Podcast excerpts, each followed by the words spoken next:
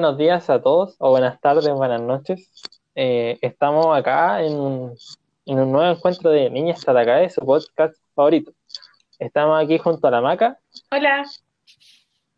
la Majo Hola, hola. y el Mati. Hola. Y creo que el Simba, que es el gato. Pero bueno, eh, primero que todo, agradecer, disculpar a todos porque hemos estado en estas dos semanas, no hemos subido nada, pero son cosas de la vida.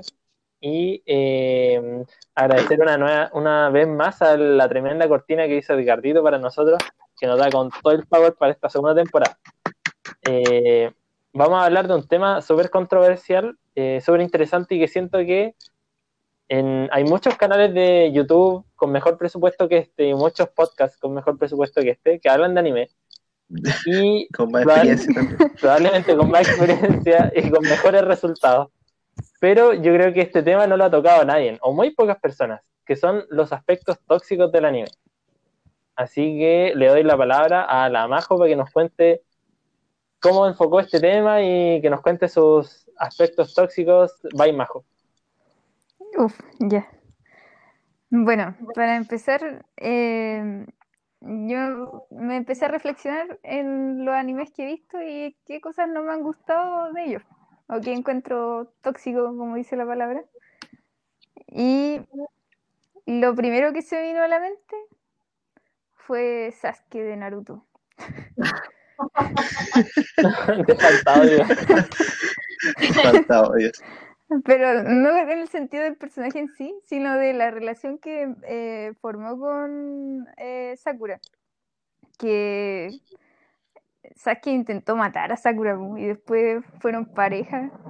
Y total que encontré que la no, Amor propio. encontré que igual quizá eso se puede repetir en más animes eh, que quizás no recuerdo en este momento.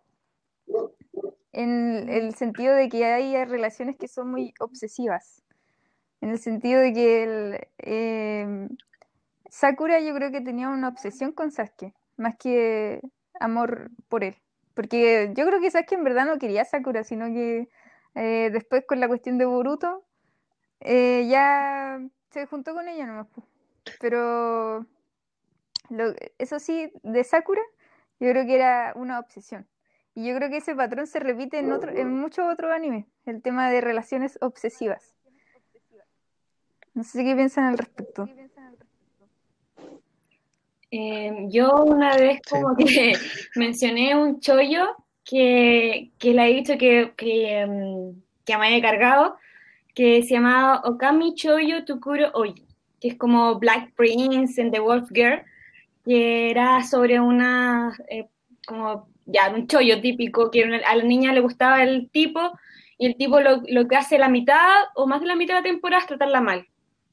Y la tipa, y como que a veces ilusionarla, decirle que como que sí, y después literal era como una broma, y la niña llorar, llorar, y después eh, empezar a conocer a otro niño, y el otro vi- vio, vio que se la estaban quitando y que parece que igual, a lo mejor igual le gustaba, y se mete en la otra relación, y la niña obviamente se va con el estúpido del primero, y de ahí como que la relación empieza a mejorar de a poco, pero las bases eran súper tóxicas. Así que igual me, me recuerda como a lo que tú estás diciendo y que esa fue la principal razón, porque en, en el chollo una de las cosas como principales es la relación de la, de la, de la pareja que está como protagonista. Y en- a mí me cargó. Yo la terminé de ver porque eran 12 capítulos nomás y fue como ya lo voy a terminar, pero no me gusta nomás. Además, quizá en el... Sí. Yo No, dale, dale, Mati. Ah, ya, no, no, que justo había visto el video del Giel, Giel Reviews, no sé si lo cachan, es un youtuber que habla de anime. Y, y él el- era un video de las parejas tóxicas del anime. Y bueno, obviamente nombró, no, sí nombró a Sasuke con Sakura, pero que lo ha nombrado tantas veces que como que ya se sabe que es tóxico. Eh, pero igual nombró, por ejemplo, la de Yuki con, oh, ¿cómo es que se llama? Kasai Yuno, la de Mirai Nikki. Ah. Pero sí, no, en el anime está lleno de esas relaciones como medio enfermizas y que se, como que se quiere mucho esa cuestión de la posesión y de que son muy psicópatas y como obsesivas y obsesivos también. como que le falta autoestima y amor propio a los personajes muchas veces. Sí, creo que es como eso en realidad. lo- lo penca en, en sí el anime es que eso no es como un tema eh, que, sea, mm, que sea malo tratar, pero el enfoque que le dan es que siempre termina como que en verdad a- era amor de verdad y da todo lo mismo porque el amor lo perdona todo, ¿cachai? Y ese es el problema en realidad de que sea tóxico, porque el que representan estas parejas eh, en el fondo igual es realista, pues eso pasa en la vida real. Pero el hecho de, de cómo eh, la van desarrollando y cómo queda todo el final es como, ay, no pasó nada acá, da lo mismo. Entonces, ese es el problema, yo creo, más, más que nada del... claro, el desenlace no deja una enseñanza, por decirlo así. O sea, no es que el anime necesite dejar una enseñanza, pero eh, el tema de que la relación tóxica la aborden desde ese punto de vista de que termina bien, siento que es poco realista si es que el, el anime intenta darnos eh, temas que sucedan. En verdad, una relación tóxica no termina bien. Claro, no terminan como en amor verdadero de la nada. Claro. Como el, no, no sé, yo creo que la Maca lo vio, la Majo no sé, eh, Itasura Nakis, ¿no la vieron? Sí lo cacho, pero no lo he visto. Ya es como uno de los pocos No, no lo vi. chollos que yo he visto, porque no, no soy de ese género, pero uno de los pocos chollos que he visto, porque es un chollo comedia, y, y se trata de dos estudiantes que es como en la típica del chollo, como el estudiante hombre con más, mejor nota de Japón que está en el colegio, ¿cachai? Que está como en el, el curso de los superdotados y es como seco en todo hermoso. Y está la tipa, que típico que no es tan bonita y que le va mal en todo y que está como en la última clase, ¿cachai? Que está como en la clase de los perdedores. Y ella se declara en el primer capítulo, po, y él la rechaza, así, así terrible mal. Y eh, por lógica del anime, ocurre un terremoto en Japón y ellos tenían una casa de madera y la madera tenía termitas. Entonces fue la única casa que se cayó en todo Japón. Y el papá se va a vivir a la casa de un amigo. Y justo que el amigo era el papá del niño al que se había declarado recién como esa tarde.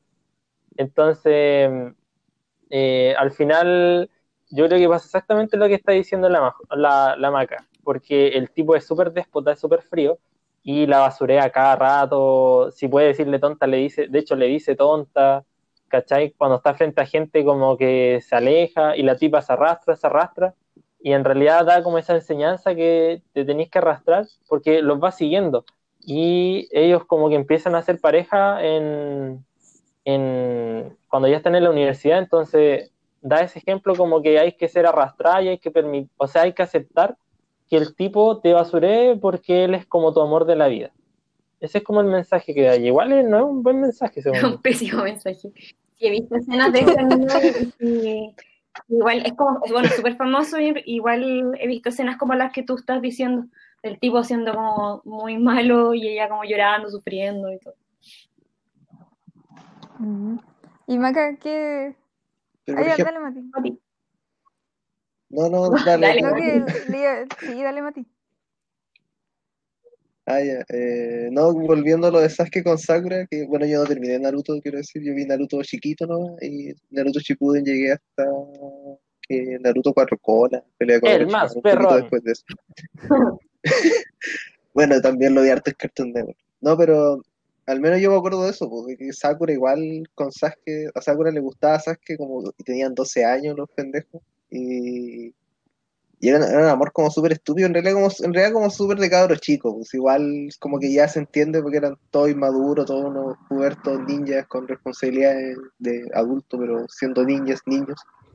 Eh, como que ya era medio entendible lo de Sakura con Sasuke, porque Sasuke era como fachero y el más perrón.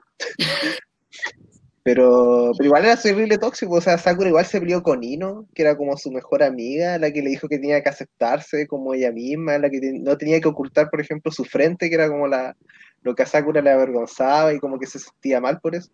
Y Ino le ayudó como a superar ese trauma y se pelean solamente porque a los dos les gusta el mismo tipo, que es Sasuke.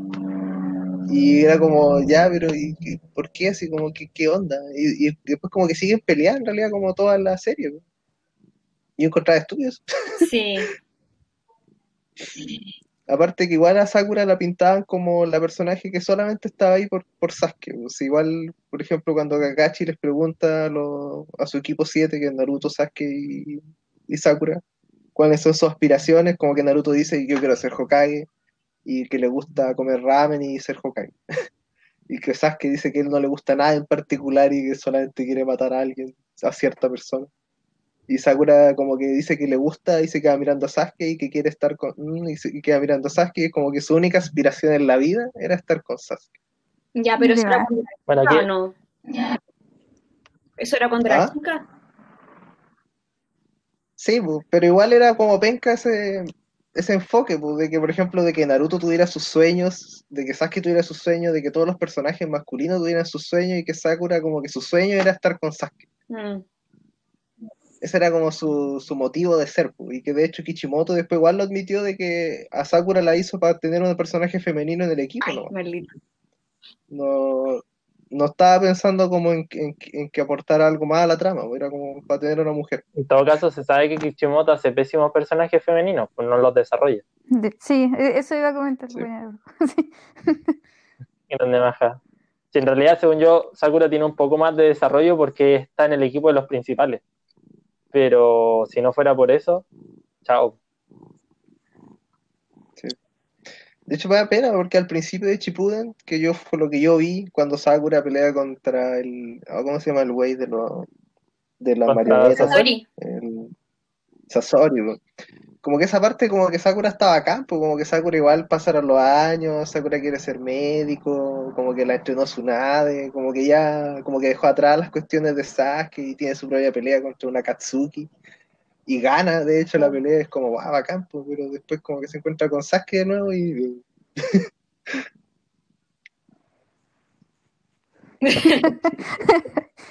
Aspectos tóxicos del anime.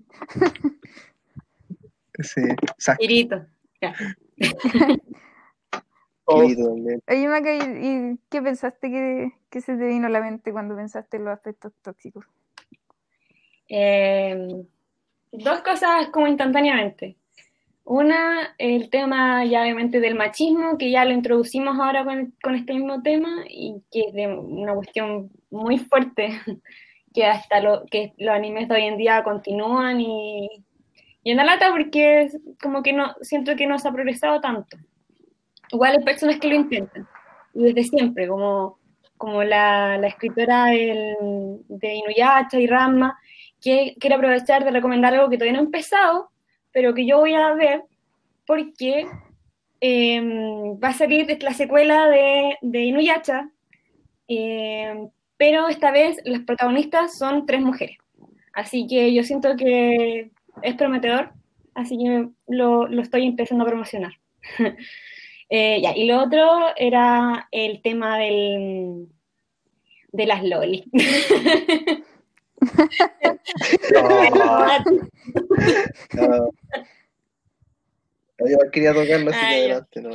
Em, em, yo creo que un claro ejemplo es el tema, por ejemplo, de No Game No Life, que es un anime súper entretenido, con un opening súper bueno, que tiene como una, una temática interesante, es una lástima que no le hayan seguido porque era como de verdad te enganchaba y uno quería continuar sabiendo cómo qué, qué ocurría. Pero algo que me descolocaba caleta y era como, oh, ¿por qué? ¿Por qué están haciendo esto? Era lo que hacían con la hermanita chica que se llamaba Chiro.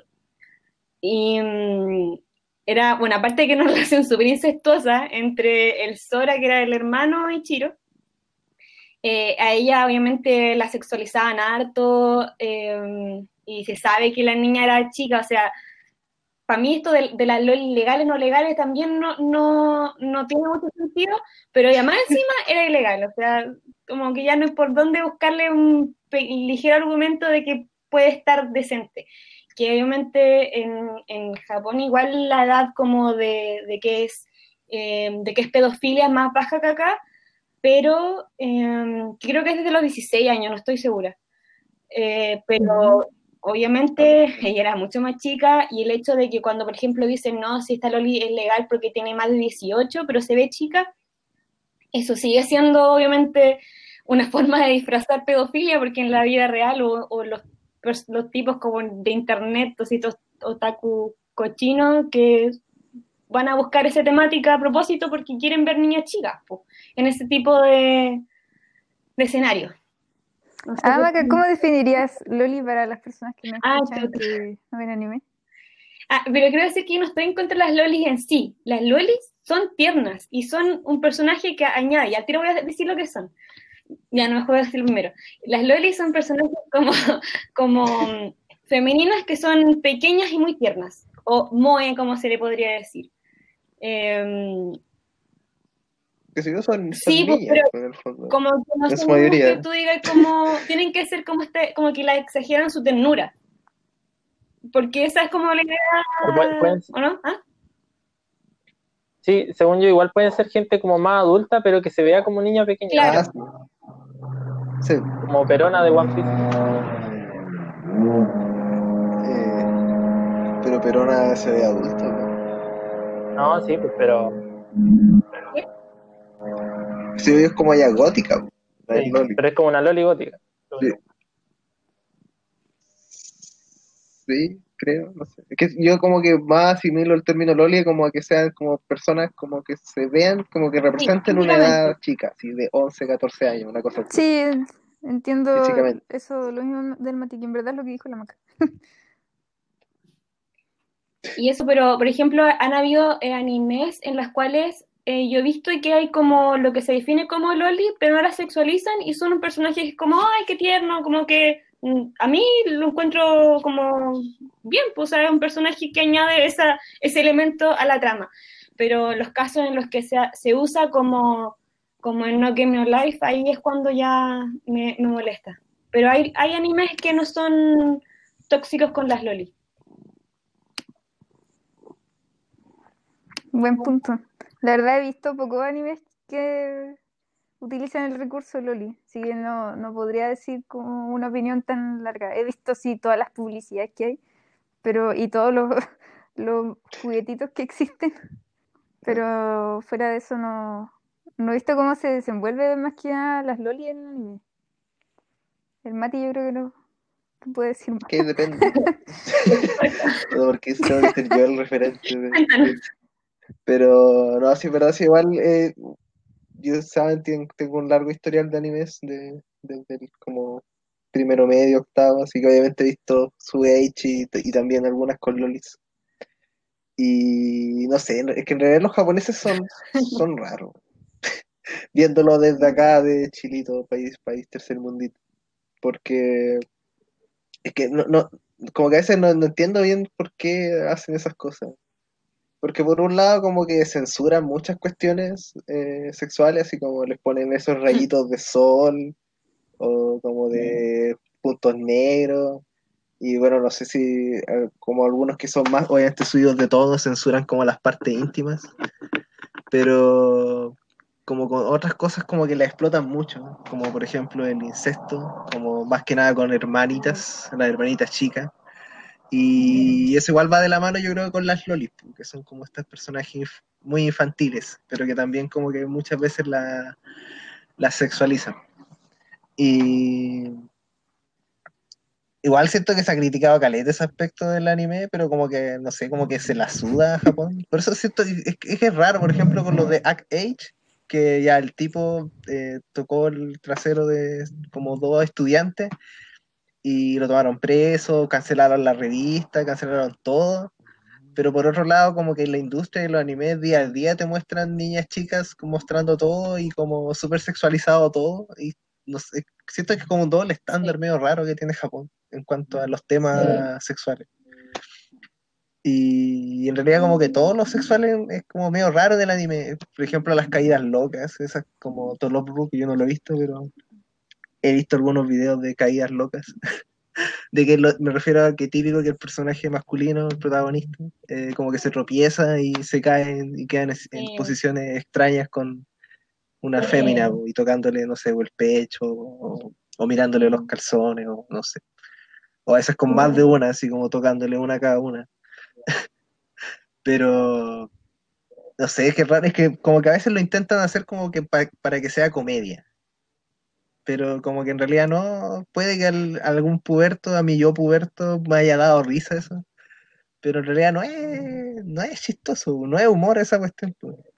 Y si la hacen como, como para tratar de calentar, así como ya, así como algo erótico, siento que igual lo hacen mal, po, porque no estoy en contra del erotismo en las cosas, siento que se pueden hacer como buenas escenas eróticas, pero como que le falta el contexto, no, no es lo mismo que caerte encima de alguien y pasarle a tocarle una parte.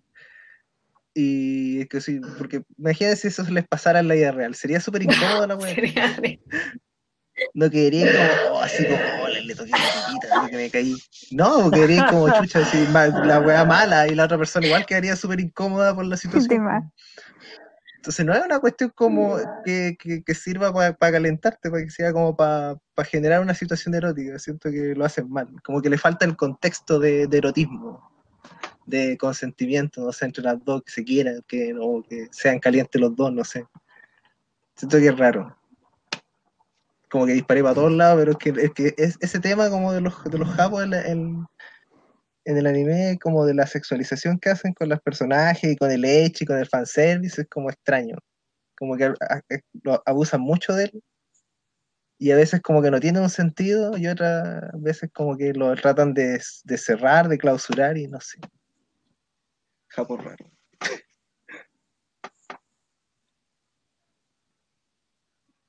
Grande Mati. ¿no? Eh, ¿Y tú, Eduardo? Pero igual, no, no, sí, para cerrar, no, o sea, no para cerrar, pero yo creo que igual uno puede hacer una diferencia, por ejemplo, como con lo que pasa en los videojuegos, de que a veces uno puede jugar juegos muy violentos y todo, y no por eso vaya a salir a la calle e ir a pegarle a personas y sacarle las cabezas. Y yo creo que igual puede pasar eso un poco con, con las LOL y con el anime, pues, de que igual uno puede ver esas cuestiones, pero no por eso él vaya a andar como legitimando esa, esas actitudes como en la vida real. Como que igual uno tiene que saber diferenciar que eso es ficción y no es algo bueno. Pero yo creo que, claro, eso lo puede hacer uno adulto, pero quizá un niño o alguien más chico no, quizás no podría hacer eso y pensaría que eso está bien. Así que en realidad yo creo que esos animes igual deberían tener como esa diferencia como... O como que se Restricción. Clasificación. para Restricción de edad. eso, restricción por edad, po. Al menos. Sí. He dicho. Caso cerrado. Caso cerrado. No sé si quieren aportar algo a ese tema. Estoy de acuerdo contigo.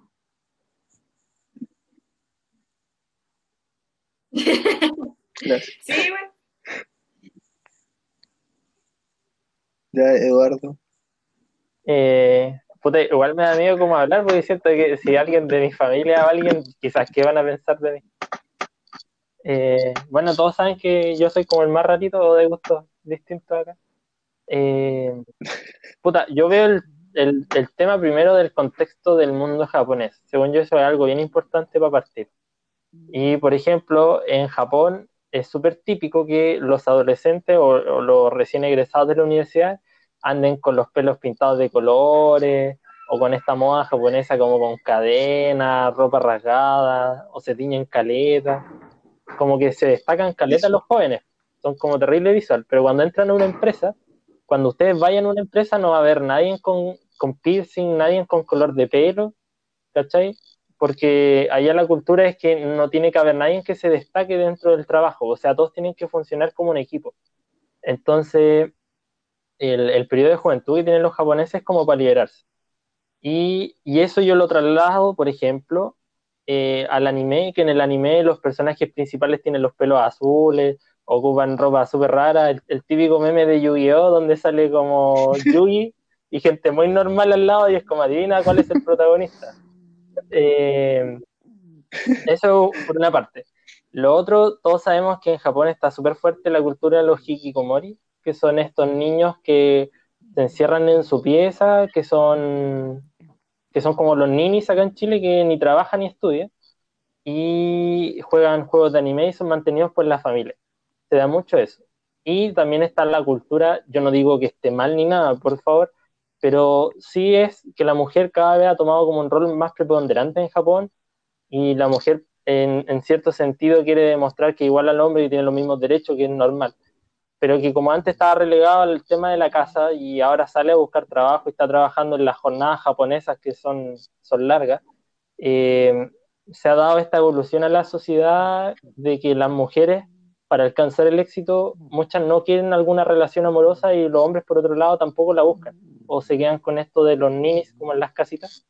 Obviamente estoy hiper generalizando, pero se ha estudiado arte, le dicen a los japoneses los veganos, que son como que no, no buscan relaciones, pues las mujeres tampoco están interesadas. Y eso también se da por una sociedad hiper, eh, hiper exigente, como es la de Japón.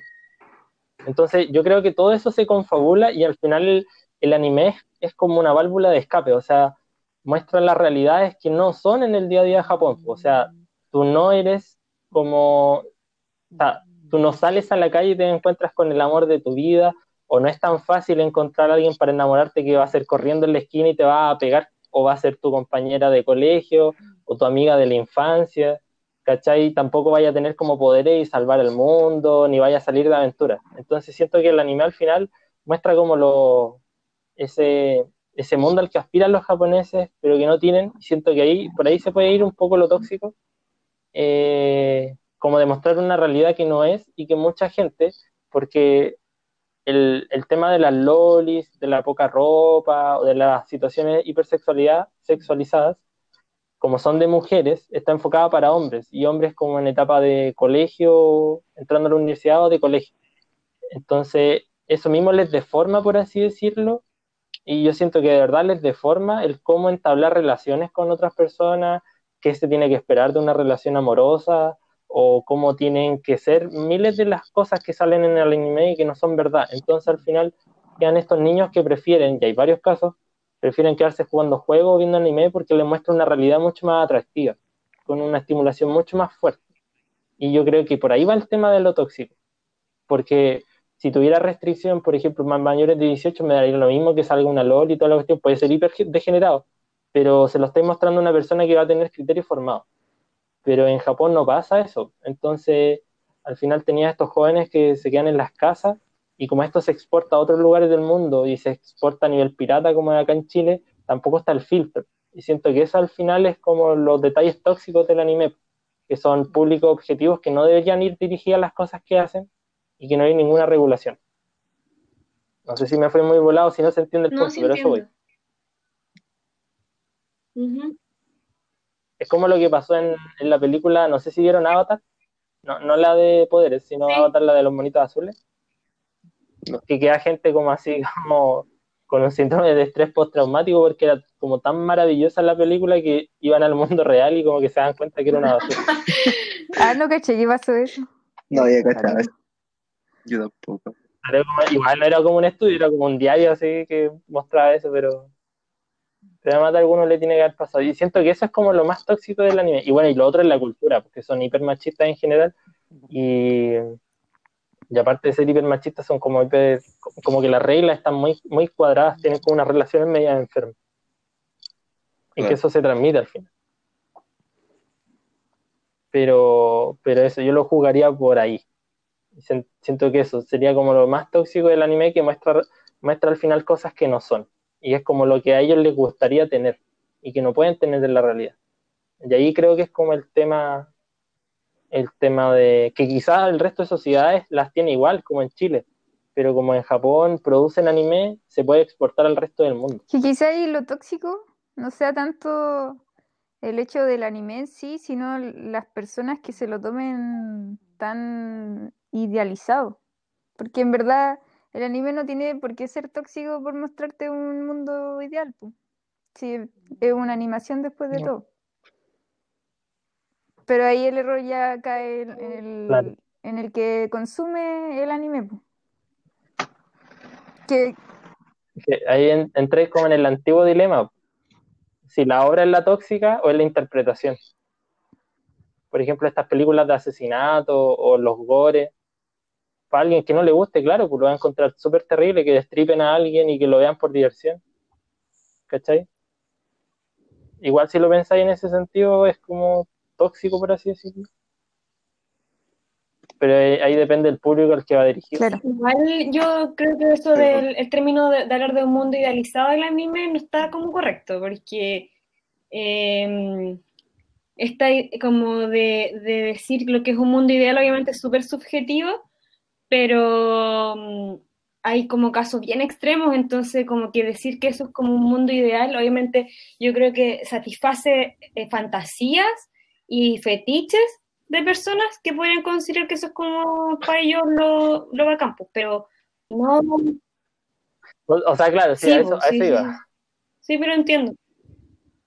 Buen, buen punto, Maca. Sí, porque en realidad como que todas las obras siempre son una realidad, o sea, ni siquiera, no es una realidad, es, es una ficción por el final. Decir, la serie gringa, la serie occidental igual, no sé si pecan, pero igual hacen lo mismo, porque son como historias muy no reales. A eso voy. Sí, pues como yo, Yosuga Nosora, yo no digo que eso sea un mundo ideal meterte con tu hermana. Y con por todas. favor, por favor. No, pero Sí, por es- ejemplo, es igual, verdad eh, que Gracias, Maga, por la los acotación. japoneses al final eh, se encierran en el mundo del anime, como que intentan huir de su realidad. Y al final eso lo, lo vuelve es que ahí dependería de, de quién es el que lo hace, pues, del, del individuo, de la persona que consume el anime. pues. Porque yo creo que igual, porque igual nosotros estamos generalizando desde acá, yo nunca he ido a Japón, no tengo idea cómo son allá, como Sí, no lo he visto en vivo. Pero yo me imagino que igual deben haber personas que como que igual son fanáticas del anime, pero igual pueden tener su relación estable y su trabajo estable y estudiar y tener aspiraciones y metas como cualquier mortal. Pero igual es verdad lo que dice el Eduardo de los hikikomori, igual es un fenómeno que igual descubrí hace caleta de por un juego que es Yuminiki, no sé si alguien lo conoce, pero es un juego indie de una Oh, de es una niña hikikomori, que, que son los que se quedan en la casa y no salen nunca. Y tratan de evitar salir por todos los medios, y como ahora uno puede pedir delivery y todas estas cosas, como que es el momento ideal para quedarse en la casa como por toda la vida, de hecho. Y no trabajar, no estudiar, y simplemente jugar videojuegos y ver series, ver anime. Y no, y eso, pasa harto.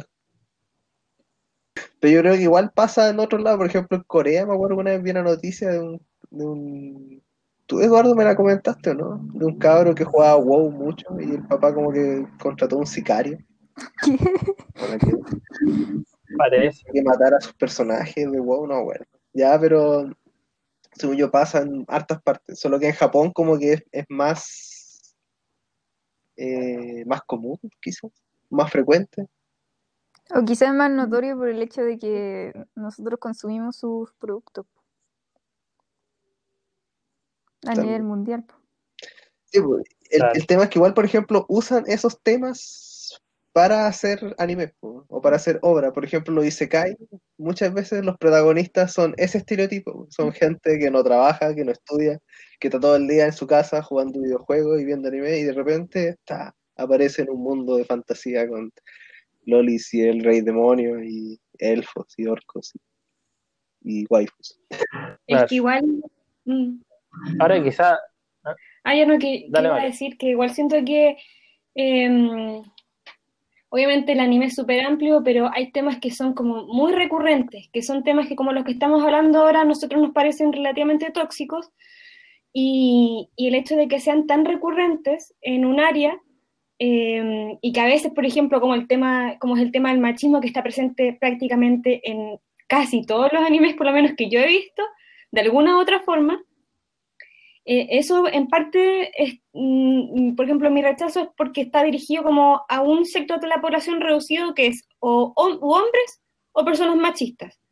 Y la idea es que, por ejemplo, eh, Japón, yo me imagino que igual están intentando, no sé, salir de ese, de ese como problema, porque es un problema el, el machismo, y mm, el- como que sigue siendo una temática tan recurrente, me parece que obviamente no aporta, sino que lo contrario, pues, sobre todo cuando, como, dij- como decía Leobardo, está eh, en personas que son impresionables, como son los niños más chicos, eh, ver que las niñas tengan que ser recatadas, que tengan que se- ser de una forma que femeninas, que tengan que saber cocinar, que tengan que saber ah, coser, eh, y que sea ese es su rol.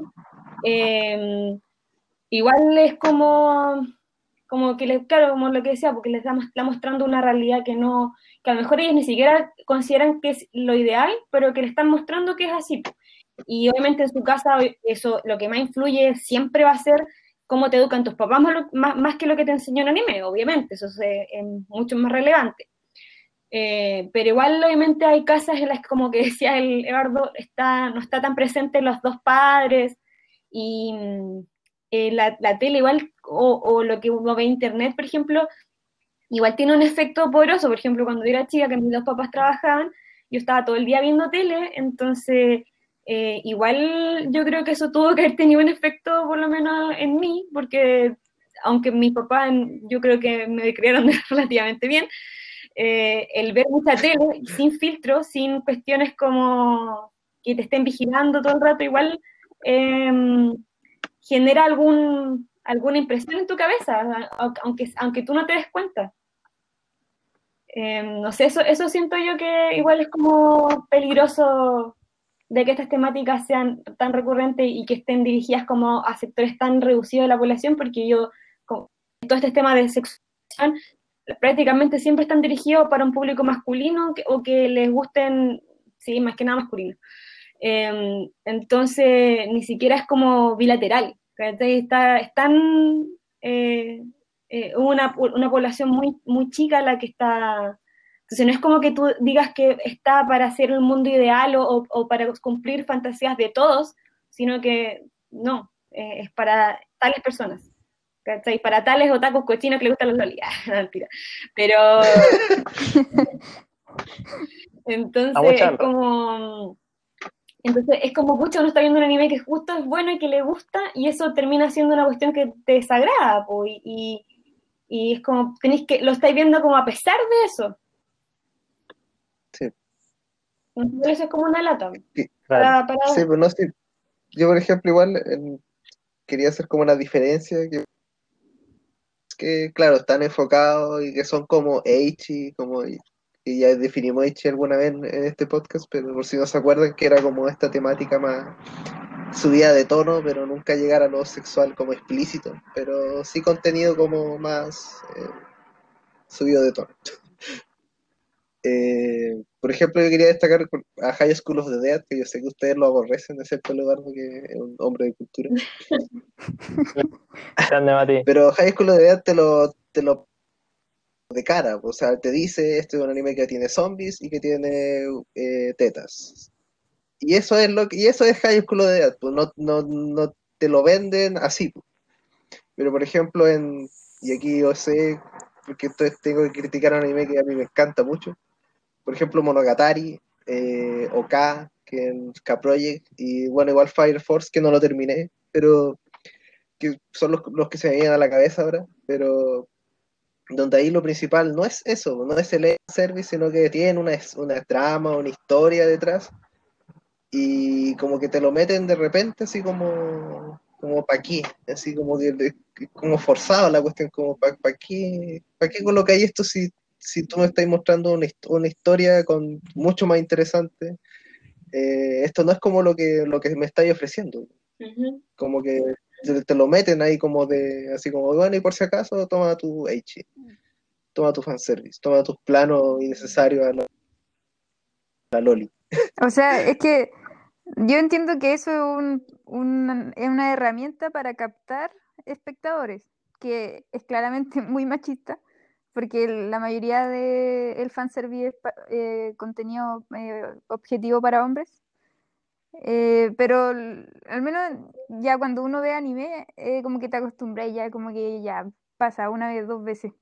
Pero molesta mucho cuando empieza a ser muy reiterado y cuando al anime ya le está yendo bien ya captó gente y siguen colocando el recurso. Como, ¿para qué? Y ahí te das cuenta Sí, que en verdad la sociedad japonesa es como súper depravada en ese sentido. Porque podría ser perfectamente un recurso ya muy machista, hay que decirlo, pero un recurso para captar espectadores y ya lo consigue. Pero que siga reiterando la actividad en el anime, siendo que ya se volvió exitoso, eh, deja mucho que desear de, de la sociedad en sí, que lo consume. Sí, pues. Y co- como yo digo, igual, ahí te vais, de verdad tenéis que verlo según el contexto de la sociedad japonesa. Pues. Piensa que los japoneses eh, censuraron la pornografía y el hentai que al final es pornografía pero dibujada, por así decirlo, animada. Ahora los genitales de, las personas tienen que salir pixeladas y es como una ley de Japón y si no lo así eh, te vaya a la cárcel, ¿cachai? Entonces tienen como esa ley de la pornografía como para desincentivar y toda la cuestión, pero aparte tienen las, eh, no, no, sé cómo se llaman, AV Idols creo, que son como niñas en general, no sé si habrá con hombres, pero generalmente son niñas, con poca ropa y en posiciones o situaciones sugerentes, pero que no muestran los genitales ni tienen relaciones explícitas. Y entonces eso lo muestran y como, como no tienen relaciones sexuales, como menos o sea, no tiene censura y también tiene menos limitaciones para venderlo. Y se, y se ven en más lugares, como en afiches y cuestiones.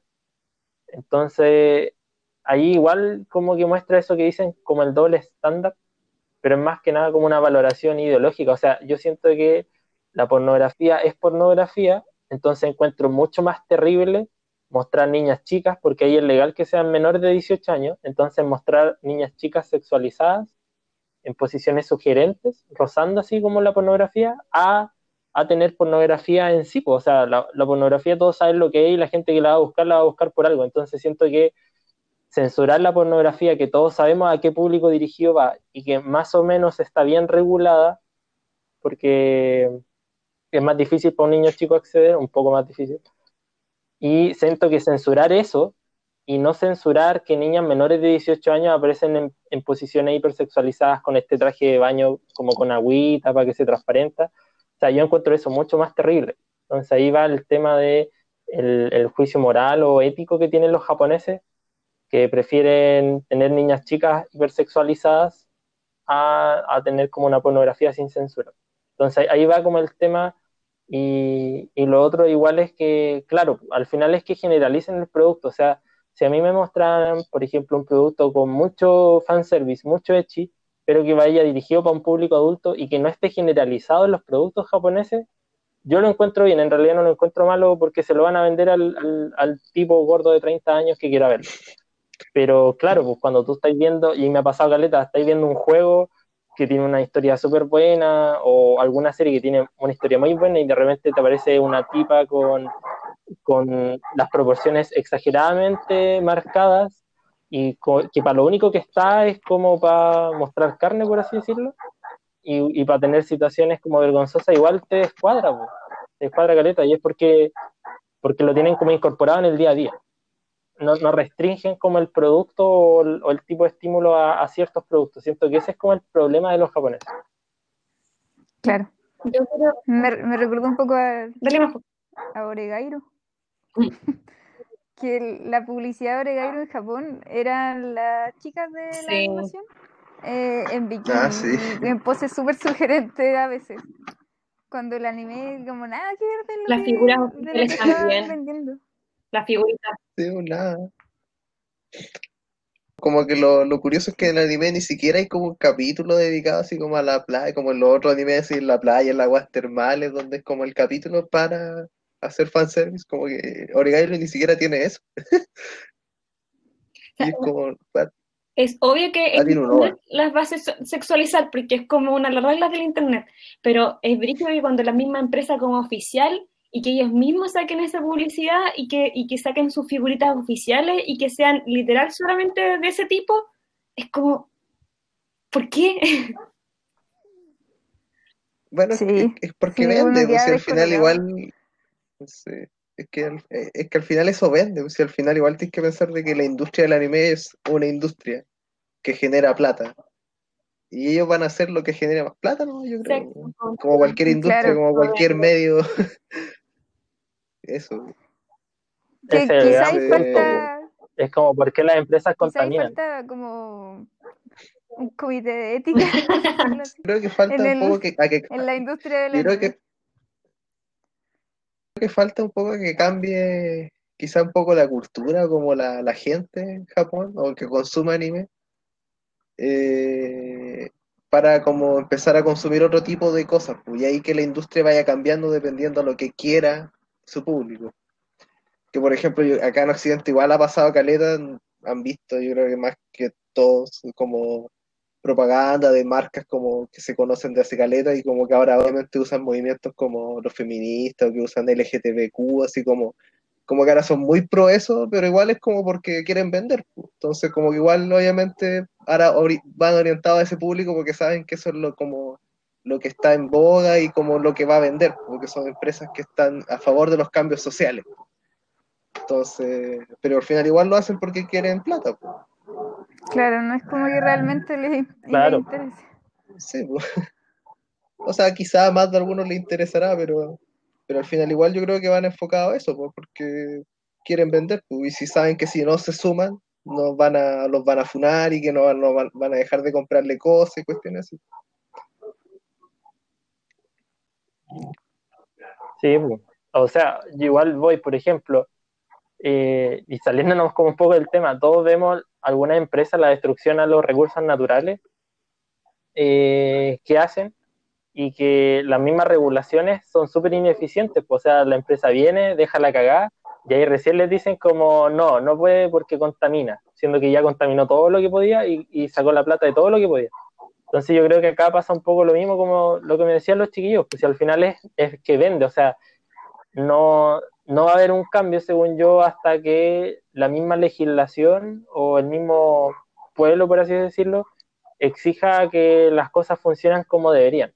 Y según yo, si se produce un daño muy tangible en el tema de los recursos naturales y aún así la industria predomina, menos se va a lograr un cambio con monitos chinos que aparecen en videos. O sea, en, yo, en mil veces menos probable.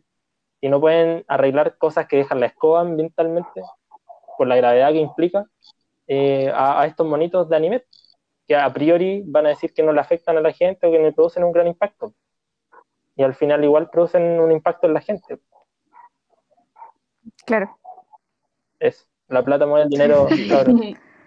Aprendan a ver dinero. Dinero, dinero. Es dinero. Una, una acotación, como lo que había dicho antes el, el Eduardo, cuando empezó como, sacó un poco a colación la industria del porno. Es una cosa como bien breve que yo creo que muchas personas me van a odiar y van a, van a decir como, no, está siendo extremista y todo, pero yo no sé cómo es el porno en el mundo oriental, no tengo ni idea. Pero el porno en la industria del porno occidental, por lo menos, es una industria súper enferma. Y la verdad es que, según mi opinión, no debería existir porque se sabe, han salido un montón de historias y de testimonios y entrevistas de actrices pornos que estuvieron en esa industria y es horrible. Y lo único que pueden sacar son maltratos y cosas terribles, la verdad. Así que eh, no sé si tiene que ver con que no hay ninguna regulación, no sé, más allá de, de si el, de si como el porno en sí, lo, lo, que son los videos, está bien o está mal, no, no, tiene que ver con eso, es la industria, la industria de cómo eh, se lleva a cabo está, es horrible. Eso, eso es lo que quería como decir porque me quedo como dando vueltas que se menciona como que hubiera así, como que sería mejor, pero la verdad es que eh, son personas las que trabajan en el porno y el, por lo menos la actriz, no sé cómo, no, no, no he investigado así que, cuál es la opinión de los actores, pero son cosas, son maltratos y abusos horribles, pero horribles, horribles, horribles, que cruzan y eh, pasan la, las barreras de, de, de, violaciones y cosas así.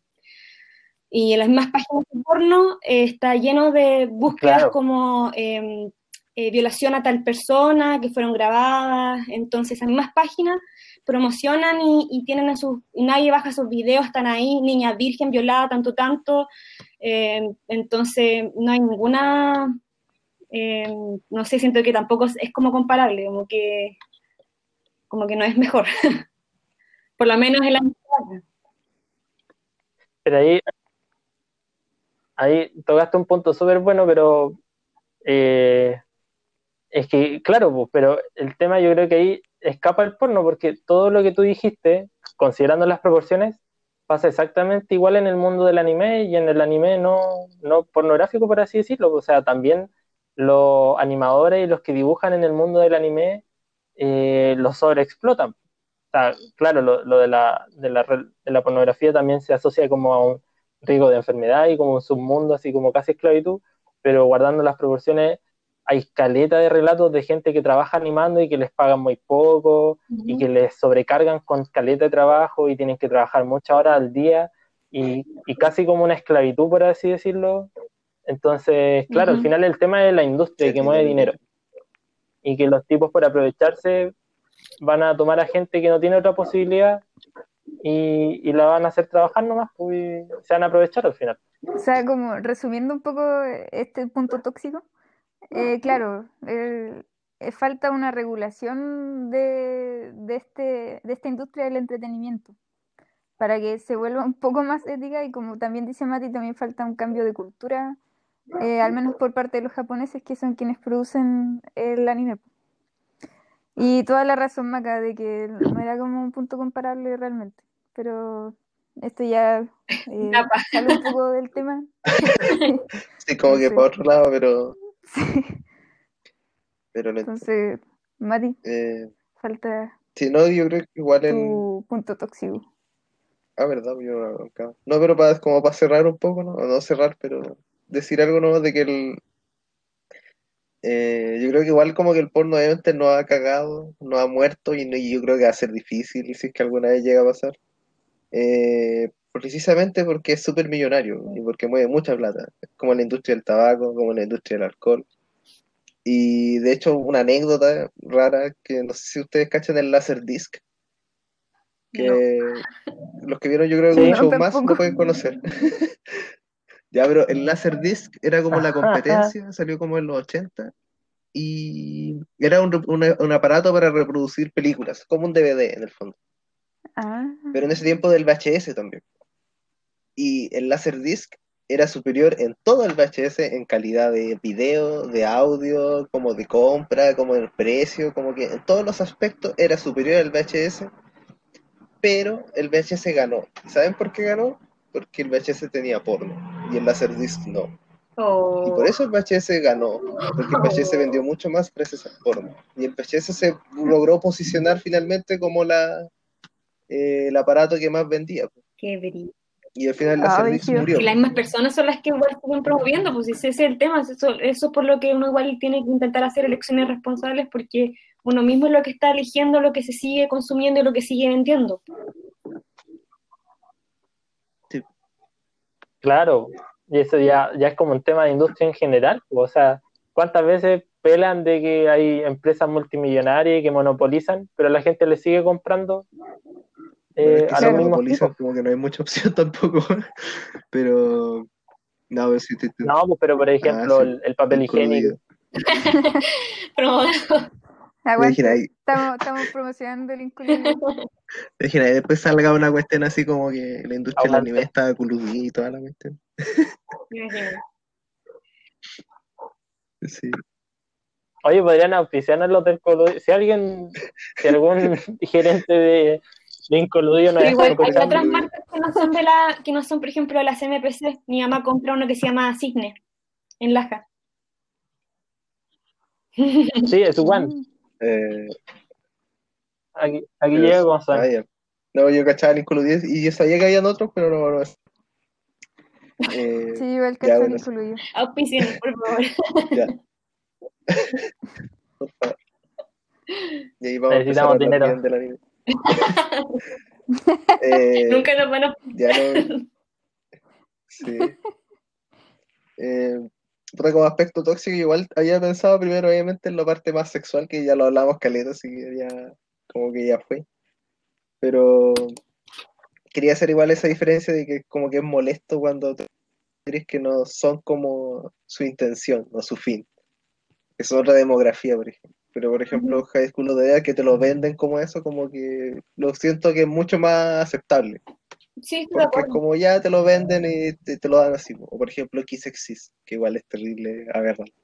Y siento que ahora sería de funa así totalmente si es que lanzaron en en este año Kiss Exist. Pero así hay muchos ejemplos. Sí, Y otra cosa que, que usan harto esto del fanservice y todo, que es como para ya terminar, es eh, que fuerzan muchas cosas a veces. Y obviamente sin consentimiento, porque es forzar. Y por ejemplo, Fate Ilia, Prisma Ilia, no me acuerdo cómo se llama, pero el anime de uno, un spin-off de Fate que era con Ilia, que era una chica mágica, que se los conté alguna vez, que era como medio cringe. Sí. eh, igual abusa caleta de esto. Porque primero son todas niñas chicas como de 11 años que están ultra sexualizadas, obviamente.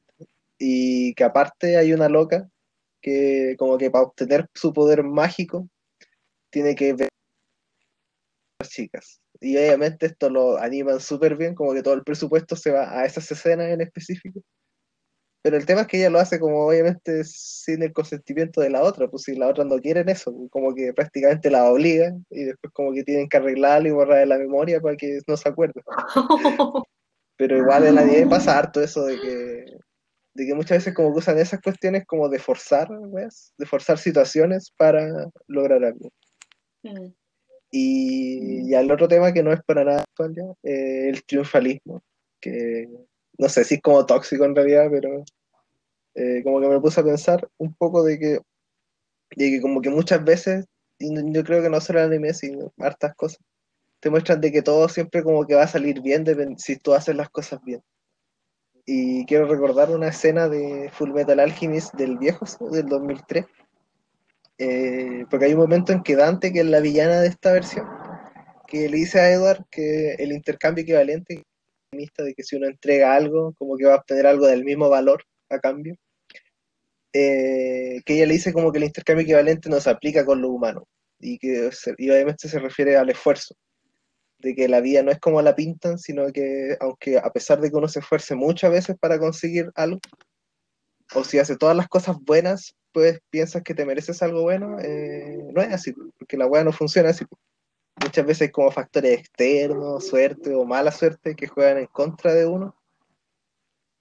Y, y no por esforzarte mucho y dedicarte a algo significa que vas a conseguir ese algo o que todo va a salir bien.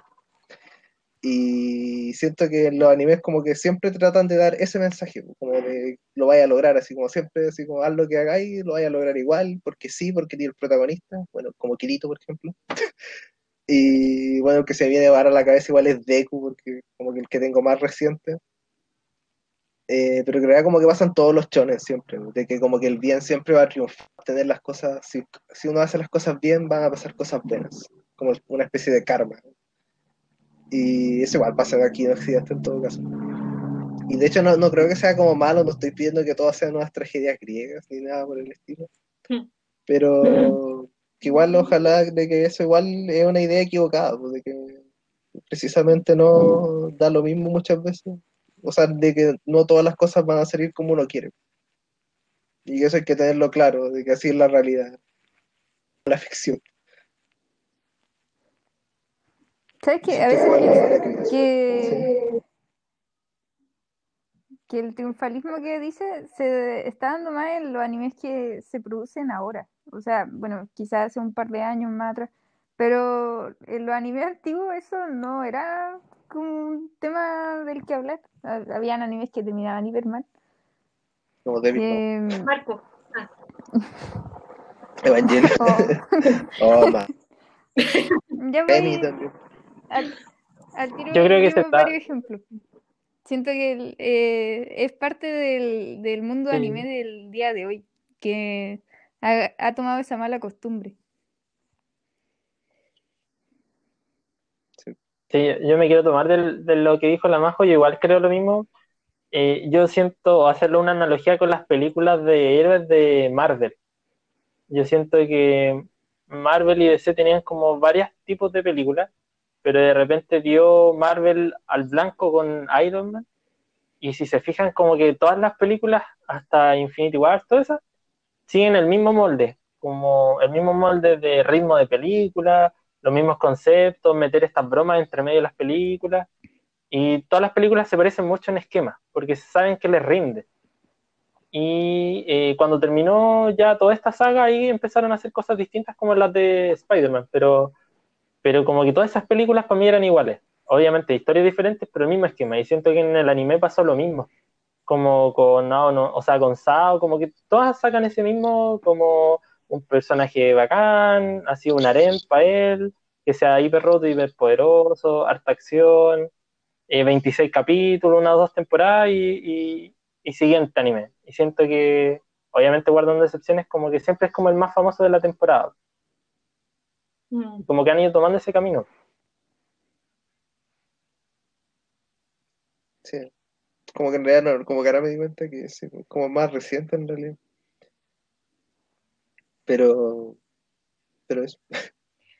Hay como un anime que abarca un poquito como ese tema como de, de que no siempre que por mucho que te esfuerces como que te va a salir al tiro.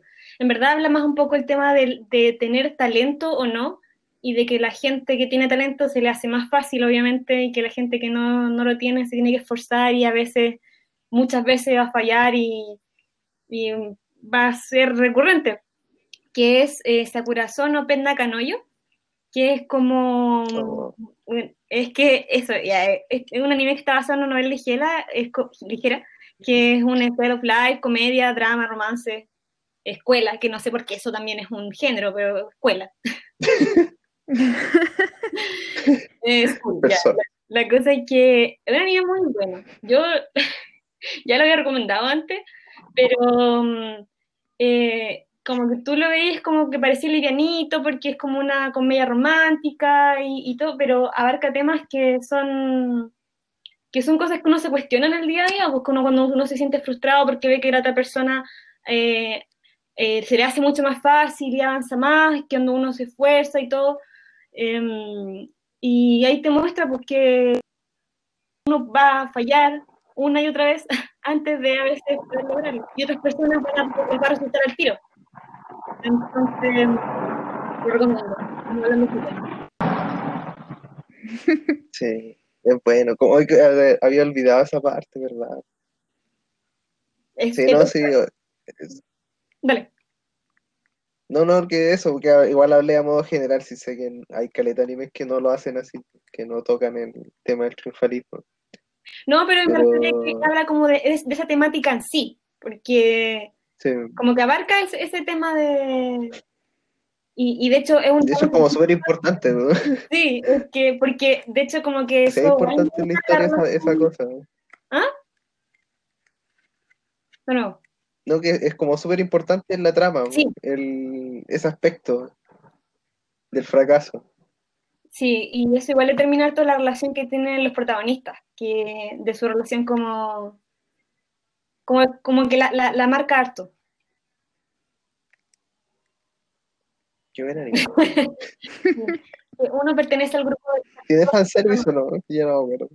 ¿Mm? ¿Tenía fanservice o no? Ya no me acuerdo. Sí, sí, tenía. De más que tiene o no. Sí. Uy. Bueno, la tiene, tiene fanservice. sí, como cualquiera. Sí. Bueno, yo creo que ahí igual podemos ver una evolución de la industria. po. Por ejemplo, con Evangelion. Evangelion anime, la original, tiene fanservice, pero no es tanto. Igual trata como de darle un significado al por qué cuando tiene fanservice, más allá de los trajes. Pero por ejemplo, en el caso de en el caso de Shinji, él usa exactamente el mismo traje, entonces más que decir como que intenta Pero sexualizar de todos los pilotos Ahora con el cuerpo de las mujeres de 14 años que Y- también y la escena de-. Claro, pero por ejemplo la, la escena con Rey como que tiene, tiene un significado en la trama o una implicación, pero cuando pasa la película, y las películas de ahora, No, hay más fanservice Mm. y tiene menos, tiene menos significado. Por ejemplo, el, el traje por último era exactamente igual hombres y mujeres, pero ahora el traje de Asuka es transparente. Y por ejemplo, cuando van a cocinar, Asuka solo usa un delantal. Y más encima, ella no es para cocinar y la ponen a cocinar, entonces Sí. ahí siento que ahí, ahí como que ah, ponen Pero esa igual- escena, igual- no sé por qué, si, si Evangelion tiene una base una base de fandom gigante. Igual no colocan la Ahí escena no de, por Az- qué. de Ahsoka saliendo de la ducha, y eso no pasa tampoco en la original. A mí me enojó un poco la, la porque sentí que ahí era totalmente innecesario y es lo mismo que estábamos diciendo. No es como, por ejemplo, High School of the Dead, que yo voy a ver ciertas cosas. Aquí esperaba historia, Tengo- pues, y tengo una duda. fanservice gratuito. No Que no, no, lo no, no sé si alguno se dará cuenta que, claro, el fanservice ha estado desde siempre en el anime, parece. Pero mi duda es si antes estaba solamente en la demografía seinen, que es de adultos, o también estaba en los shoujo, en los shonen, que era un público hacia, hacia niños, jóvenes. Porque hoy en día el fanservice es transversal a cualquier demografía, pero Me pregunto si antes solamente lo clasificaban en el Seinen, o sea, lo colocaban en el Seinen. Yo, yo no he visto tantos tan antiguos, pero por lo que yo recuerdo de haber visto Heidi o cosas como Candy, no sé, esas cosas, según yo no había. Igual puede ser que lo hayan censurado acá Ah, bueno, Por ejemplo, con. Dragon Ball censur- censuraron harta escena así. De hecho, hablando de Dragon Ball, quería destacar, eh, porque cuando hablamos de Sasuke Sakura, de las parejas tóxicas, eh, quería rescatar la de Bulma con Yamcha, porque es una relación tóxica, que es súper tóxica, porque Yamcha se caga a Bulma no sé cuántas veces, y terminan y pelean y después vuelven y después terminan y pelean y después vuelven. Y al final Bulma no se queda con Yamcha, se queda con Vegeta, quien la quiere, bueno, obviamente es como súper frío y todo, pero después igual se, se cacha que la quiere de verdad. Entonces, como que ahí en realidad la, la- la relación tóxica no funcionó, a pesar de que estuvieron caleta de años weando. Eh, finalmente murió nomás esa relación. Mm. Grande Kira. Algo bueno de Dragon Ball. Claro. Bueno, por lo que me decía la maga, yo he visto Ay. estas series viejas y en realidad sí había fanservice, Era distinto. pero era menos, ¿cómo decirlo? Era eso, Era más es como, había fanservice, pero era menos descarado. Era como, era como, puta, de partida la- las proporciones no eran tan distintas y, y tampoco habían personajes, ah, no- sé cómo explicarlo, pero claro, era como con menos, menos estímulos visuales y con algo más elaborado. No era como tener porque sí, o que la trama girara en torno a eso. etcétera, o del Sí, en, serie- Ah, en ya. series que no, no hechis, antiguas. O no, ha- habían en show, o sea, en shonen, que es como lo que yo he visto, había, pero era menos, menos frecuente y también era como, tenía como un impacto en la, en la historia, como que Mm, eso podría pasar en el mundo real. No, no era que lo pusieran así como porque sí, pero había. Y tampoco era tan descarado así como la ropa, obviamente era como, usaban ropas como más apretadas, pero no es como estas niñas que se visten de colegiala y son chicas, era como ropa, mm. menos ropa nueva. Era como la escena. Yo, yo me acuerdo de Robotech. Bueno, saben que Robotech en realidad eran tres animes distintos. Pero por ejemplo, en Macros, eh, como que no hay fanservice, excepto que ni siquiera sé si. No, sí es como fanservice, yo creo. Porque hay una escena en que Mimei, que es una personaje, la que canta, eh, sale como del baño, sale duchándose. Y obviamente sale desnuda. Pero eso nomás, y después sale, se pone la toalla y como que sigue haciendo su vida nomás. Como que la muestra, y tampoco es como así como un enfoque así como de. No sé, que es distinto al de ahora, que es como mucho más, es como estrafalario el de ahora, como que tienen que caerse y como enfocar justo los calzones y toda la cuestión. Como que era distinto.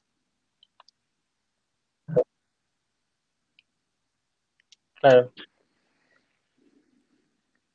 Yo creo que igual va con el tema de captar la atención, pues, o sea, antes como que ese anime es lo que era. Ahora hay tanto anime y tantos medios disponibles que tenéis que destacar por algo, y por eso ahora tienen como colores más vivos y escenas más vistosas y más, más fanservice como para destacar del resto O sea, claro, lo que decía de que yo siento que lo usan como un recurso para eso mismo, para captar la atención.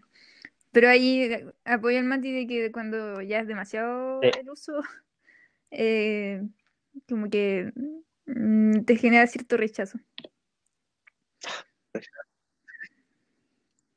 Sí, sí, a mí igual me descuadra cuando no es, no es como el tópico Sí, y cosa, mucho, como, es como, ¿por qué? ¿por qué? Esa es la, la pregunta que uno se hace. No era necesario. O quizá para ella era necesario, no sé. Oye, y hablando de tu- del aspecto que dijiste del triunfalismo, quizá eh, se llama en cierta demografía, pu, como, bueno, los chones Sí, claramente, chonen. o, o los animes de deporte. No se me viene otro a la mente. No, yo creo que Quizá eso en algunos realidad chojos en los que mucho- la relación termina bien, no sé, y quizás no tenían que terminar bien. Claro. pues. Y Como con respecto a Yo, eso, por ejemplo, con. Dale. No, da- dale tú. Voy a cambiar de tema, así que no. dale. Ah, ya, no, no, que, que no sé si se puede hablar de esto de Origairu. Porque es como spoiler, ¿no? Ya, entonces no. Ya, más Eh, eh, No, Mati, siento, es que es muy reciente. Es muy reciente como para. Sí, ya sí, es verdad. es muy reciente. em, no, yo voy a tomarme lo que dijo de la, de la Majo de las relaciones, que quería como mencionarlo, o sea, a lo mejor no abarcarlo mucho, porque tampoco es como que sea así como algo malo, porque a lo mejor a- eh, alude un poco a lo que había mencionado hace rato el Levardo, de, de un mundo cierto como idealizado y lo que uno querría ver, pero siento que cumple un poco el rol de lo que cumplen eh, el- el- específicamente los chollos con respecto a lo que pasaban con las- los cuentos de Disney y de princesas de cuando uno era chica, que te mostraban un, no solamente un mundo, pero sino que unas relaciones eh, que eran súper idealizadas, no sé qué otra palabra usar, pero que en la vida real obviamente no es así. y, que, y que te mostraban como un príncipe que era tu amor verdadero y que, no sé, como que siento que ese, en ese aspecto, sobre todo los chollos que son demografía igual para niñas y niñas pequeñas igual, eh, ahí, porque en general los papás, por ejemplo, yo siento que no, no te hablan mucho en general de, de relaciones y cómo funciona la vida amorosa hasta que uno ya más grande y empieza, pero cuando tú eres chica y crecís viendo ese tipo de cosas de las cuales no te mencionan, igual eso es como un tipo de referencia. Así que el hecho de que existan tantos chollos y que las relaciones sean tan mágicas y que todo es, como eh, inocente y perfecto y es como tu amor verdadero, como que lo conocí en, no sé, segundo medio y esa es como tu persona así como de la vida. Como que, como que igual en, en ese tipo de cosas hay varios aspectos que son eh, demasiado poco realistas y que yo creo que pueden generar un cierto daño en, en la visión de, las relaciones. Así como hablábamos antes de que, por ejemplo, el porno, eh, también los, cuando los adolescentes se alimentan de eso, o como que de ahí aprenden cómo es el sexo antes de, empezar a tener relaciones, y es nada que ver. Y también aquí eh, las relaciones como la parte como romántica y de conflictos y de cómo se va desarrollando, eh, son expectativas que claramente son muy alejadas de la realidad.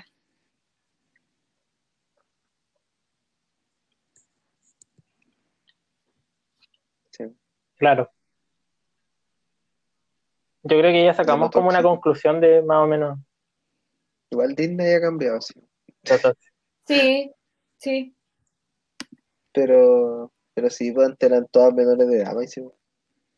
Creo que la Bella Durmiente tenía 16 o 14, no, pues eran todas súper chicas, pues. Sí. Tenían como 14, 15 años y el loco tenía como 27, así 30 años al principio. O sea, son súper funables esas películas hoy día. Sí, pero, pero igual ahí me acordé de algo porque justamente Disney adapta cuestiones y quería hablar de eso, de que eh, no sé si alguien vio Rosario más Vampire. Eh, si alguien vio. Rosario más Vampire o Plus Vampire, no sé cómo se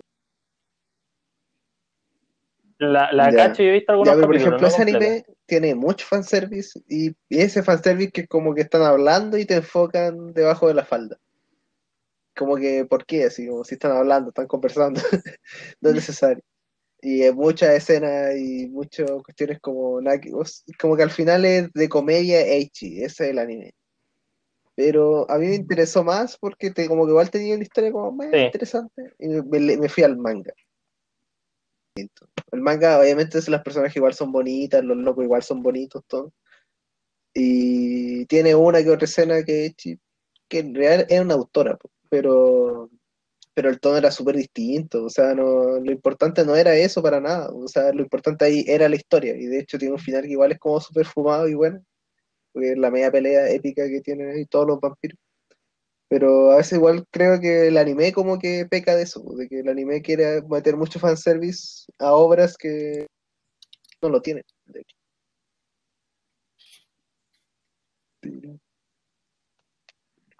Sí.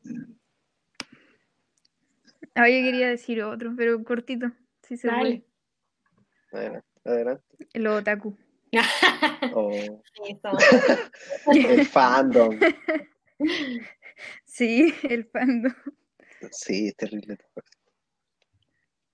Sí, no tengo mucho que decir. que para la gente que no vea anime, eh, los fandoms son, son un mundo aparte y muy tóxico. No, son súper tóxicos. Si ustedes les comenté la otra vez a Horikoshi, que es el autor de Boku no Hero, lo han amenazado de muerte caleta de veces. po. Y porque lanza un capítulo que es como que, des- ah, no sé, hace pone descontento a cierta gente y al tiro lo llenan de mensajes insultándolo en Twitter y lo amenazan de muerte y cuestiones Es verdad. Sí. Por ejemplo, ahora con el último capítulo que. Sí, el último capítulo Y que eso más traspasa bueno el que anime, ¿eh? pero tuvo un final ahí que es como, oh, puede que. Puede que se nos Pucha, vaya ya me spoileé. Ah, ya, puta. Ya, pero igual creo que ahora recibió ah, como insultos y todo, po. Porque ¿cómo, cómo va, va a hacer eso? Entonces, como algo no ¿Sabes le? Yo- gusta y al Yo tiro le empieza que, yo creo que es necesario que lo haga. Como que le hace falta al, al manga. Ya, sí, pero sí, sería, es bu- verdad sería bacán, sí le daría un buen toque, yo creo, pero está bueno. Pero sí es verdad que los fandoms son. No sé cómo explicarlo. que son lo más tóxico que. Sí, es que la gente es muy tóxica en internet, Es que ese es el tema, es que o en la es una real. herramienta en que la gente como, como que pierde cualquier eh, filtro y limitación porque estás desde tu- la comodidad de tu casa en una pantalla en que no ven tu cara ni tu voz y se ponen a decir y hacer lo que quieran como sin considerar que es como siguen siendo personas las que están y que están en una sociedad y que se tienen que comportar. Ellos obviamente eso como que no existe. Eso igual había mencionado una vez cuando mencioné creo a Darling in the France que un, un capítulo específico en el cual hubo, hubo como una movida como de, de una niña que era como la que le gustaba el prota, pero que no, no era la que como que debía ser, y como que hizo como un movimiento como para estar con él, y después de ese, de ese capítulo le llegaron un montón de amenazas de muerte, así muy, muy, muy cuáticas a- al autor. Sí, sí más encima. Y son amenazas de muerte, pues como que la, la, la gente no lo Sí, no le toma el real peso a decirle a alguien que te voy a matar. pues. Por ejemplo, en, en, en Oreimo, no sé si lo vieron, Oreimo igual es un anime que es terrible cuestionable ahora, porque trataba de... El nombre largo es Ore no Imoto Kakona ni Kawaii Wakeganai, que es como mi hermanita chica no puede ser tan linda, algo así. Y eh, así que yo creo que con el nombre cachan para dónde va la cosa. Sí. De que es un cabro normal, como 17 años, el típico japo, como común y corriente, sin ningún tipo de magia. Y que su hermana, su hermanita es como la más bacán, la que le va, tiene las mejores notas, es buena para el deporte, como la alumna estrella. Es El como... tema es que esa alumna estrella tiene un secreto que es que le gustan los erogues. Y precisamente los erogues de hermanitas. Que son estos juegos eróticos, novelas visuales. Y la cuestión es que esa serie se desarrolla, ya la voy a spoilear más yo creo, pero la cosa es que el final no le gustó a mucha gente. Y al autor igual, obviamente, le llegaron sus buenas amenazas de muerte también.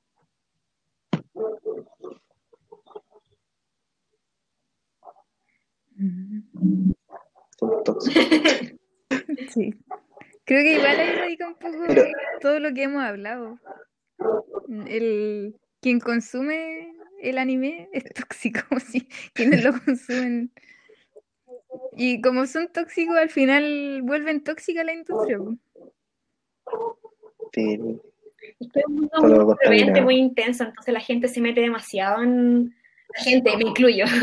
Eh, nos metemos mucho Pero- en, en este mundo como que se siente tan como intenso lo, lo, lo que uno ve que ocurre y como que uno, no sé, yo creo que el- como que te atrapa, no sé cómo explicarlo, como no saliéndome, no quiero ser, como decir, no, los otakus, sí, todos aquí somos hay que admitirlo. Sí. Pero igual es raro porque no sé, no sé si usted, pero por ejemplo, yo como que en internet soy parecido como soy en la vida real. Yo nunca, ni siquiera me me atre- si algo me molesta, ni siquiera me atrevería a mandarle un mensaje a una persona como No, muérete, porque me daría cosas, así como que no, me, me daría ansiedad. pero no lo haría, así como ni jadiendo, me daría miedo, no sé, como que, ¿por qué haría eso? Entonces, como, no sé. Sí, igual algún tipo de personalidad, yo creo. Somos muy cluster C como para hacer esas cosas. Sí, yo creo. Claro. Que, por ejemplo, sin ir más lejos, a una cabra que, que, cono- que conozco, que es de Temuco, fue la primera chilena en, en juntar como todos los Pokémon en Pokémon GO, la primera generación. Guau. los 150, los 151, no me acuerdo. Y fue porque esta loca justo había viajado a España, a no me acuerdo. Entonces, creo que ahí el juego llegó antes. Entonces lo empezó a jugar en el Mm. extranjero. Y cuando llegó a Chile lo terminó acá. po. Entonces terminó como en una semana, algo así. Y salió en el diario y toda la cuestión, pero le llenaron el- su bandeja de entrada de fe. Puro insulto de que era chanta, de que había hecho trampa, de que la iban a matar, de que. Pura wea. Así. Y era gente de acá de Chile. Entonces, Igual yo creo que ahí ya entramos en otro fenómeno del el tema de las redes sociales, la toxicidad de las redes sociales. Sí. Que claro, el, anime no, no queda exento de eso. De que si bien es una buena herramienta porque te junta con gente que quizás no puedes ver, eh, genera una adicción al final y, y te, te quita un poco la realidad en la que estás inmerso. Como que yo creo que la gente que insulta por redes sociales no, no se da cuenta de que en verdad eh, detrás de la otra pantalla hay una persona. Quizás como que lo, eh, ¿cómo decirlo? Eh, exteriorizan el tema de que ven la pantalla sin darse cuenta de que están discutiendo con otra persona que está en otra pantalla. Sí. De verdad. sí, yo creo que por ahí va la, la cosa. Igual siento que es, no sé si a lo mejor es una impresión que tengo, que es un poco más frecuente en un rango etario un poco más chico, que es cuando todavía como que eh, estás como, mm, como que no tienes la responsabilidad como completa, así como emocional, la afectiva, no sé, como con, con las relaciones. Y las personas como que tienen menos filtros. pues, Cuando uno es adolescente igual, em, yo creo que sabe menos de la vida y, y comete más errores, supongo, no sé, yo creo que es como que así es como que funciona, pero eh, me pasa porque, por ejemplo, no sé, ya, otra industria que es bien tóxica, que el K-pop, que a mí me gusta. Eh, em, yo veo, por ejemplo, el hecho de, de- los fans tóxicos, que es como otro nivel, ya, eh, es la gente, que los, que los idols no puedan tener pareja porque niñas de 14 años piensan que es un su amor verdadero y que si no están con ellos no pueden estar con nadie más. O sea, yo no me imagino una persona como adulta de 25 años como yo pensándolo como eso, o sea, no. Igual siento que tiene en parte algo que ver con la madurez. Hay personas que en realidad nunca se les va a pasar y que adulta sigue cometiendo ese tipo de como conducta, pero siento que es más frecuente cuando uno tiene una madurez mental de, de analizar su situación y decir como, oye, yo voy a tener pareja, esta persona va a tener pareja, eh, son, no nos conocemos y son personas que tienen su propia vida, ¿cachai? Y no son muñequitos de perfección que tengan que estar a satisfacer mis necesidades porque yo consumo un poco de su, de su mm, entretenimiento de alguna forma. No sé si les parece o, o- o estoy dando por el lesera. No, No sí, sé. estoy de acuerdo. Está bien. Gracias. Ah, grande, Bueno, y bueno. eso con lo otaku y bueno, en verdad, la gente tóxica en las redes sociales. Sí, yo Sí, creo que ya como que describimos bien el, el asunto. Podríamos ir cerrando el, el capítulo y que como mensaje para la casa no sean tóxicos. Piensen que detrás del fandom es el trabajo de los K-popers, de los animadores de que anime, siempre- así que no, no funen por internet, eso no es bonito. Y traten, traten de ver cosas adecuadas para su edad. Por algo tienen restricciones de edad muchos de los productos. Sí, sí, y, por sobre todo eh, No, es un medio de entretenimiento, no, no, se in- no, no queden inmersos Claro, en el anime. hay que separar la- la- el anime de lo, de lo real. Y eso sería. Salud, Laisy. Sí, y al Garrito que también escucha el podcast. Buena, Piero. Al Alfonso igual. Saludos. Saludos, Alfonso. Gracias por escucharnos. Vean, vean anime, Después de todo por favor. Sí, después de toda esta. Sí, de- deberíamos hacer El anime no tóxico. aspectos buenos. ya que lo hicimos. ya, entonces, olvídelo. Adiós. Chao. Chao. Adiós. Adiós. Chao.